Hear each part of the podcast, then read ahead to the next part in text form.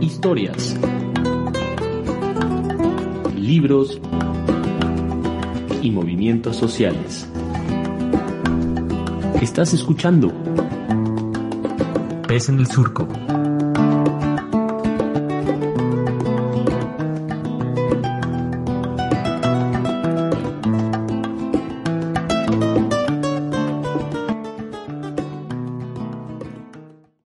Tal amigos, amigas, amigues? Bienvenidos a este programa Pes en el Surco. Soy Oliver Froling y aquí conmigo en la cabina virtual, casi como siempre, está Nayeli Tello. Nayeli, ¿cómo estás el día de hoy?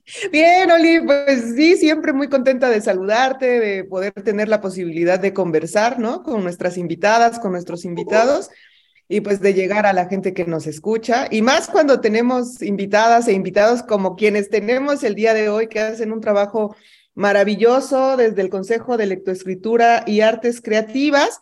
Y bueno, pues tenemos de este espacio del CLEAC a eh, Alma Campechano e Iván Espinosa. ¿Cómo están? Hola, muy buenos días. Pues estamos bien. Aquí retrasando un poquito nuestro proyecto en el cual asistimos los días lunes al Mercado Sánchez Pascuas. Hoy nos hemos quedado 30 minutos con ustedes para hablar del CLEAR, hablar de lo que hacemos, de lo que nos gusta, de estas cosas que nos están apasionando. Estamos muy contentos para que esto cada vez se vaya haciendo más grande, el poder compartir y que vaya creciendo mucho más y que pues, cada vez más gente se vaya enterando de, de, de lo que hacemos. Pues sí, muchas gracias y bienvenidos, bienvenidas a este programa. Y pues le entramos de una vez, ¿qué es el CLEA, el Consejo de Lectoescritura y Artes Creativas? ¿Cómo surge? ¿Qué hacen? bueno, nosotros surgimos hace 11 años, empezamos en estos, en esta travesía hemos, nos ha tocado como reinventarnos cada vez y inicialmente nuestro proyecto consistía en solo reunirnos como amigas y leer algún, algún libro en específico. Realmente creíamos solo ser un círculo de lectura, pero poco a poco nos hemos ido reinventando y después se nos ocurrió asistir a las escuelas, a leerles a los niños, Después de eso empezamos a ir a los parques públicos y así estuvimos como dos años asistiendo a parques públicos y hacíamos como en conjunto, tanto asistíamos a parques públicos como íbamos a las escuelas.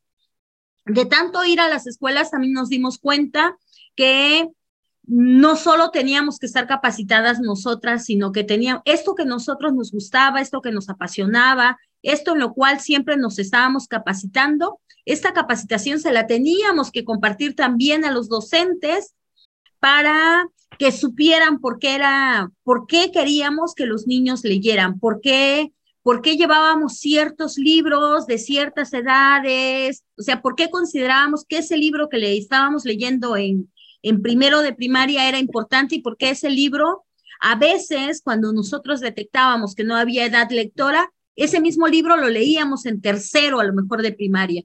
Entonces, de ahí surgió generar procesos de capacitación para docentes y para padres de familia, porque de repente en casa se cree que leer es una pérdida de tiempo. Entonces, este, que, los, que los papás sepan que la lectura y, y la literatura, la poesía, los cuentos, los mitos, también generan en el niño la comprensión lectora que ellos tanto, tanto buscan. Sí, bueno, ya de ahí nos estuvimos generando diferentes proyectos a partir de eso, consolidándonos como asociación civil y pues generando como ejes de, de impacto y ejes que consideramos importantes en las escuelas, en la realidad social, en los padres de familia, en también en comunidades y también en otros espacios que bueno, ya ahorita más, hablaremos más a profundidad de esos otros proyectos que tenemos en otros espacios que también consideramos que son importantes, en donde mucho más han sido eh, eh, prácticamente, pues muy pocas personas han llegado a esos espacios y nos dimos cuenta de la necesidad de llegar a esos espacios. Pues súper todo el trabajo que vienen realizando a lo largo de estos 11 años. Y quisiéramos que nos contaran tantito, porque ya Iván este, se iba a encarrerar ahí, pero platíquenos qué actividades realizan y con qué poblaciones las realizan, porque tienen un montón de, cosas, ¿verdad? Pues sí, mira, tenemos un proyecto en específico que le hemos llamado el guacalito de los libros libres. Ese guacalito, en esencia, recorre mercados. Entonces, ahora estamos asistiendo los días lunes de 10 de la mañana a 1 de la tarde más o menos que terminamos de recorrer el mercado Sánchez Pascuas. En ese mercado tenemos cinco, cinco años de incidencia, o sea, durante cinco años, todos los, todos los lunes vamos recorriendo pasillo por pasillo como si vendiéramos libros. Realmente lo que hacemos es recomendar libros. Eh, ya es un mercado que tenemos varios lectores. Cuando decimos que tenemos varios lectores es porque ya no les podemos decir, léete este libro. Ya ellos dicen, quiero leer tal libro. O sea, ya no, este, oye, y como, ¿qué tiene que hable acerca que de terror o qué tiene de novela gráfica o qué tiene de novela de amor. Entonces ya te van, te van pidiendo, ya cada quien es, está siendo un lector autónomo que está decidiendo qué quiere leer. Que ya ahí, sobre todo porque tenemos eh, lectores niños, lectores jóvenes y lectores adultos. Mm, estos cinco años nos han permitido también que aún en pandemia las, las personas del mercado fueran a nuestro, a nuestro espacio a recoger su itacate de libros. O sea, aunque nosotros no podíamos ir al mercado, ellos seguían yendo a cambiar sus libros a, a nuestras oficinas, pues porque ya están, este, ya están enganchados en esto de la lectura. Ya Parece que es poquito, cinco años, pero ya, ya han generado, yo siempre les digo, estos proyectos de fomento a la lectura, los resultados se ven a largo plazo. Ahora es cuando ya estamos viendo ciertos resultados. Y ahí vamos pues al mercado 20 de noviembre, cuéntales. Sí, también eh, estamos en el mercado 20 de noviembre, tenemos tres años que hemos empezado a trabajar en el mercado eh, y a partir de, de eso, pues hemos eh, igual replicado un poco el proceso que empezamos con el mercado Sánchez Pascua. Ha sido también, hemos descubierto que son procesos diferentes, que hay elementos diferentes, tanto por eh, la magnitud del mercado como por los diferentes espacios que se tienen.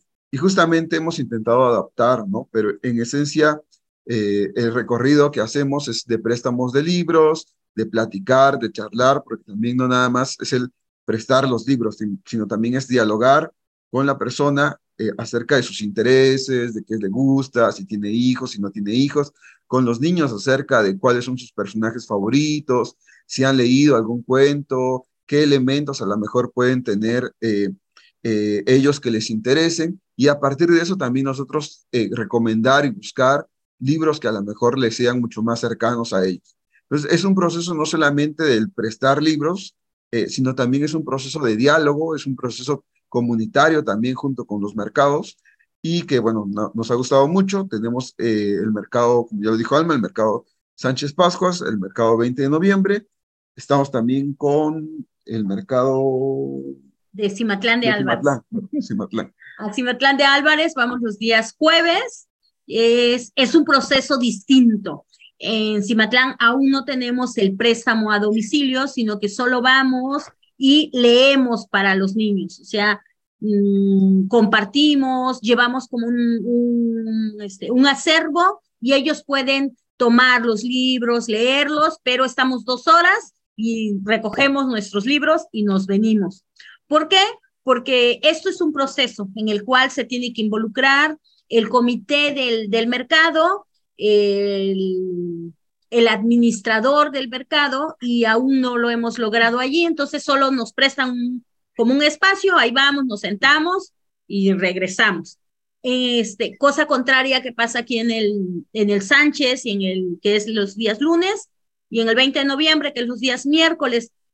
En el Sánchez estamos prestando aproximadamente 90 libros cada ocho días, o sea, 90 libros nosotros tenemos que llevar por lo menos 120 para que se queden 90, porque de eso, o sea, como de lo que nosotros conocemos, que más o menos les está llamando la atención, tenemos que llevar un poco más para que ellos tengan de qué escoger. Y en el mercado 20 de noviembre, ahí tenemos, en esencia, nuestro público es infantil, son, casi son, son niños, y tenemos como cinco este, adultos. Los demás, todos son niños. Entonces, ahí el préstamo es, parece que el mercado es más grande, pero el público, por el tiempo que tenemos ahí, que todavía, este, todavía esto apenas está germinando, pues el préstamo es de 50, 60 libros semanales. Claro que si lo vemos al, al mes, o sea, estamos hablando de 6 por 4, son 240 libros mensuales que se están prestando, que hay bibliotecas públicas que no lo tienen, o sea, aunque estén todos los días. Sí, eso ya es cuestión de números. Está impresionante el trabajo que están haciendo. Vamos rápido a una pausa musical y ahorita regresamos aquí platicando con Alma y Iván del CLEA.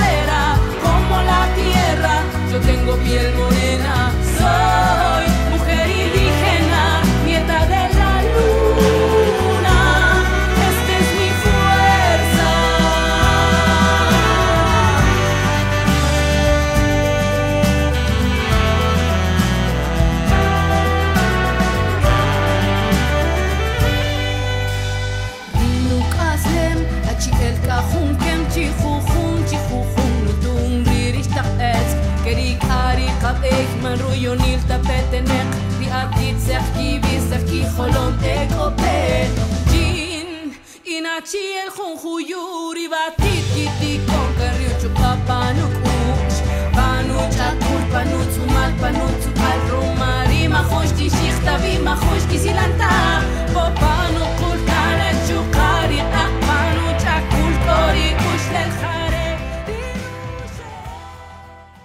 Pues ya estamos de regreso después de esta pausa musical, porque queremos aprovechar lo más, lo más que podamos el tiempo, tanto con Alma, con Iván del CLEAC, para que nos sigan compartiendo, porque nos hablaron de un trabajo súper importante que vienen haciendo en los mercados. Y me gustaría también que nos compartieran por qué decidieron hacerlo en estos espacios, pero también sé que tienen varios diplomados, que hacen otras actividades, entonces pues vamos a darle continuidad más bien al bloque anterior, un poco que nos compartan eso, ¿no? Sobre sus diplomados y sobre por qué decidieron em, enfocarse en los mercados, ¿no? Bueno, en los mercados lo decidimos porque nosotros somos, pues, en sí los integrantes del CLEA, somos gente que constantemente, pues, compra en los mercados y descubrimos que en los mercados hay muchos, muchos niños con mucho tiempo libre. O sea que no es que en los mercados no, no se tenga el recurso para comprar los libros, sino que no se le da la importancia de que el dinero que se tiene se gaste en libros. Entonces, por eso decidimos empezar en los mercados. El, la, otra, el otro lugar a donde nosotros asistimos son a las escuelas. En las escuelas también tenemos un trabajo bastante sólido ya, en el cual asistimos a leerles a los niños. Ahorita ya el 7 de marzo tenemos una feria de la lectura en una población que Nayeli conoce, que se llama San Antonino el Alto. Bueno, ahí vamos a estar el 7 de marzo. ¿Y qué hacemos en esas ferias de la lectura? Pues llevamos libros, dejamos, hacemos un espacio como de una biblioteca libre en el cual ponemos un tapete con muchos libros y que los niños puedan ir, tocarlos, manipularlos, soltarlos, leerlos, ojearlos, lo que ellos gusten. Pero también en, esa, en ese lugar hay una persona que si un niño quiere, este, quiere leer, pues les lee un libro y es un, como un trabajo mucho más personalizado. Pero aparte de eso, hacemos una función de cuentos que dura 50 minutos. Ahí va a estar contando cuentos Iván Espinosa, voy a estar contando cuentos yo. Y, y después de la función de cuentos, vamos a dar unos talleres de lectura. Este, talleres de lectura para niños talleres de, fomento a la lectura para docentes y un taller de fomento a la lectura para padres de familia. los talleres se llaman ¿Por qué y para qué leer en, en, la, en las, primeras, este, en las primeras infancias, en estas primeras edades? O sea, ¿por qué? ¿Por qué quiero, por qué debo leer? ¿O por qué debo dejar que mi hijo lea? Eh, y hablamos un poco también del rescate de nuestras, de nuestras historias. O sea que mm, la mamá, o sea, sobre todo en estos talleres para padres, hablamos de lo importante que es contarles la historia de nuestro pueblo, si, e, inclusive sobre todo porque en esas poblaciones no siempre mamá es de ese pueblo, a lo mejor mamá es del pueblo vecino, cómo es que se conoció con papá, por qué decidieron hacer, este, vivir ahí en ese pueblo, estas cosas que a los niños también les interesa saberlas.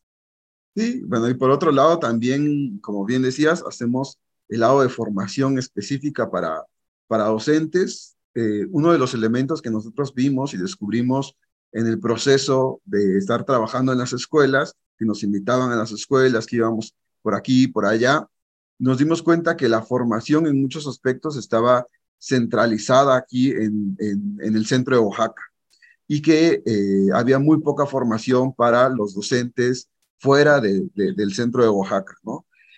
Y nosotros justamente iniciamos también con los procesos de diplomado para la sensibilización al, al, cuerpo técnico docente y porque pensa, pensamos y consideramos que es un trabajo conjunto. Entonces, hicimos eh, tres diplomados, son los que tenemos hasta ahora y bueno, estamos eh, preparando uno un cuarto. Eh, y esencialmente una de las dinámicas que creo que más nos ha ayudado es el hecho de ir a donde los docentes lo necesiten. Es decir, nosotros eh, el sábado, por ejemplo, venimos de Putla, hemos ido a Catlán de Pérez Figueroa, a la Sierra, ya casi llegando a Guerrero, casi llegando a Veracruz hemos ido a dar esta formación porque nos parece importante también que muchas veces el docente, claro, trabaja eh, un mes en la comunidad o trabaja, eh, viene un día nada más a Oaxaca y entonces es difícil muchas veces para el docente formarse en ese día solamente que viene a Oaxaca, porque claro, viene el domingo y a lo mejor el domingo lo que quiere es estar con la familia. Entonces, para nosotros es importante también el poder movernos y el poder llevar esa formación a, estas comunidades. Y esencialmente son eh, tres los diplomados que tenemos. El primer diplomado que se llama eh, La literatura en la primera infancia, es un diplomado enfocado a los niños eh, hacia las primeras infancias. El segundo, que es nuestro diplomado núcleo o central, que es la formación de mediadores de lectura. Y el tercer diplomado, que es la literatura juvenil. Esos son los tres diplomados y ahora estamos sacando uno nuevo, que es sobre prácticas de enseñanzas en la lectoescritura, la metodología de cómo hacer lectoescritura. Wow, está súper interesante todo lo que están haciendo, ¿no? Y vamos otra vez a un pequeño, a una pequeña pausa musical y ahorita seguimos platicando de las muchas actividades que están haciendo ustedes.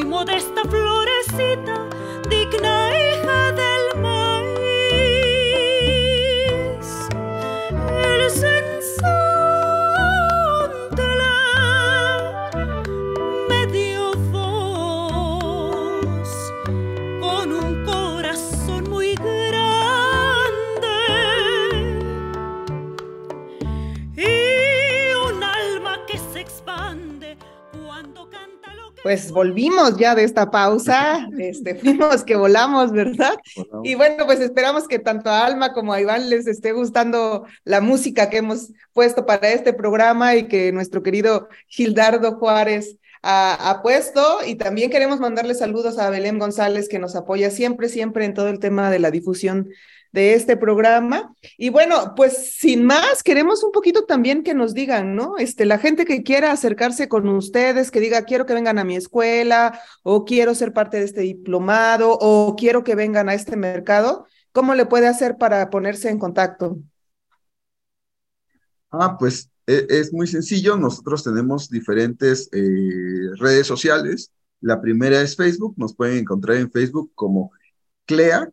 eh, eh, ahí aparece nuestra página. Eh, también nos pueden encontrar en Instagram como CLEAC-AC. Y nuestro correo también es así, cleac-ac eh, arroba hotmail.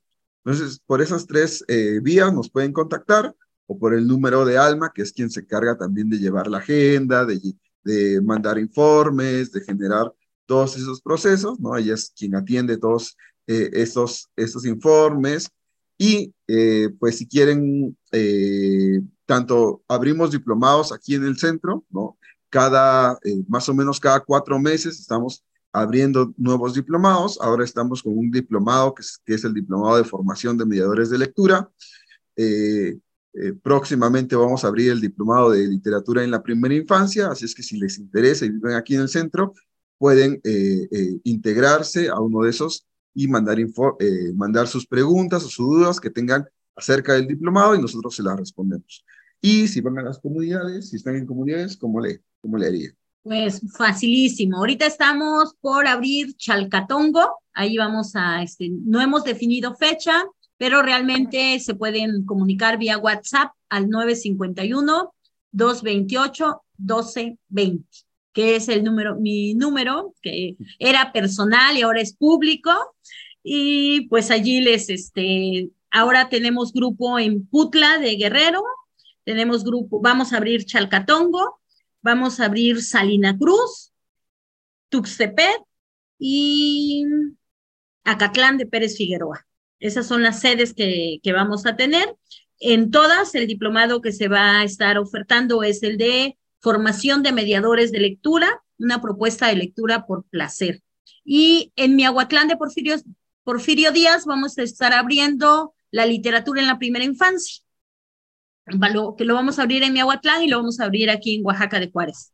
Entonces, eh, solo tienen que llamarnos, solo tienen que escribirnos y nosotros de verdad que nos apasiona ir, así que no, no nos hacemos del rogar. Sí, inclusive si tuvieran, por ejemplo, como eh, escuela, a lo mejor cinco, seis, diez maestros que estén interesados y digan, nosotros estamos interesados como escuela o aquí, a lo mejor nos ha pasado que en los pueblos, ¿no? en las comunidades, eh, hay dos maestros de primaria interesados, dos maestros de secundaria, tres maestros de preescolar eh, y maestras, entonces pueden juntarse y decir, ¿sabes qué? Nosotros somos ocho, diez maestros, estamos interesados en que nos vengan a darnos esta formación, nos pueden contactar y podemos eh, ir a que les proporcionemos un diplomado en, en ese lugar, ¿no? Y ya les damos eh, toda la explicación de cómo es que podría ser el proceso para poder dar el diplomado en esa ¿Alguna otra cosa que quieran saber del CLEA?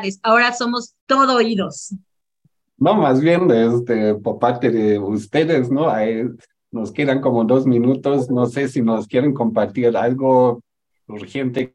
Ah, algo sobre el otro eje que también trabajamos, que es muy importante, es la narración. O sea, a nosotros nos encanta contar historias.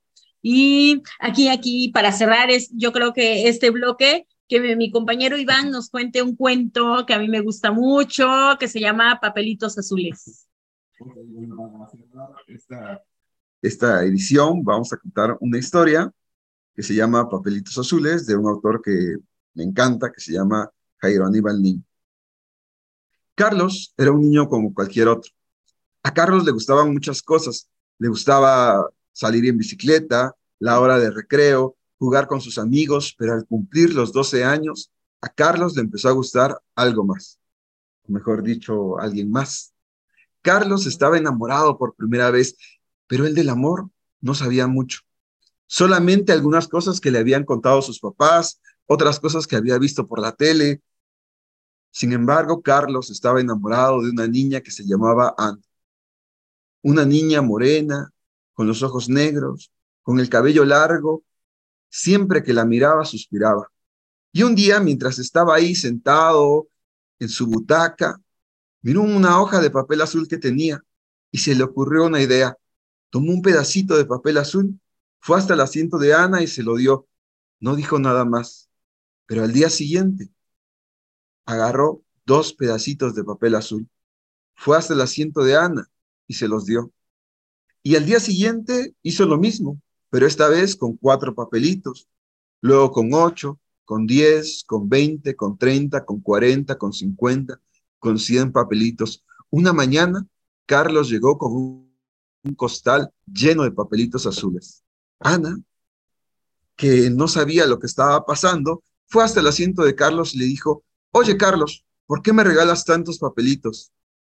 Carlos se puso nervioso y con todo el valor que un niño a los 12 años puede tener, le dijo, ay Ana, yo no sé lo que es el amor. Dicen los adultos que es algo parecido a esto. Yo de lo único que sé y la única certeza que tengo es que he querido regalarte el cielo en pedacitos de papel azul. Gracias. ¡Ay, qué bonito!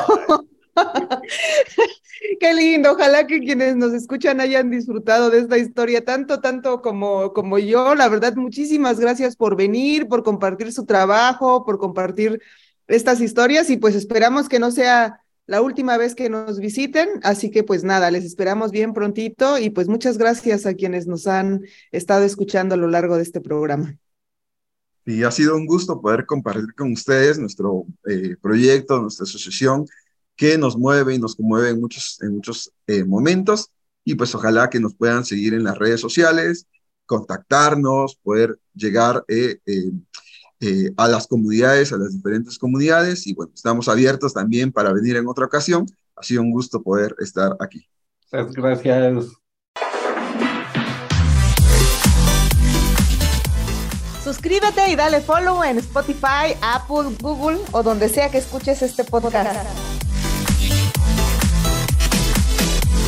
Y también déjanos tus comentarios en nuestras plataformas. Síguenos en nuestra página de Facebook. Y claro que sí, también en Twitter. Radio en el Surco.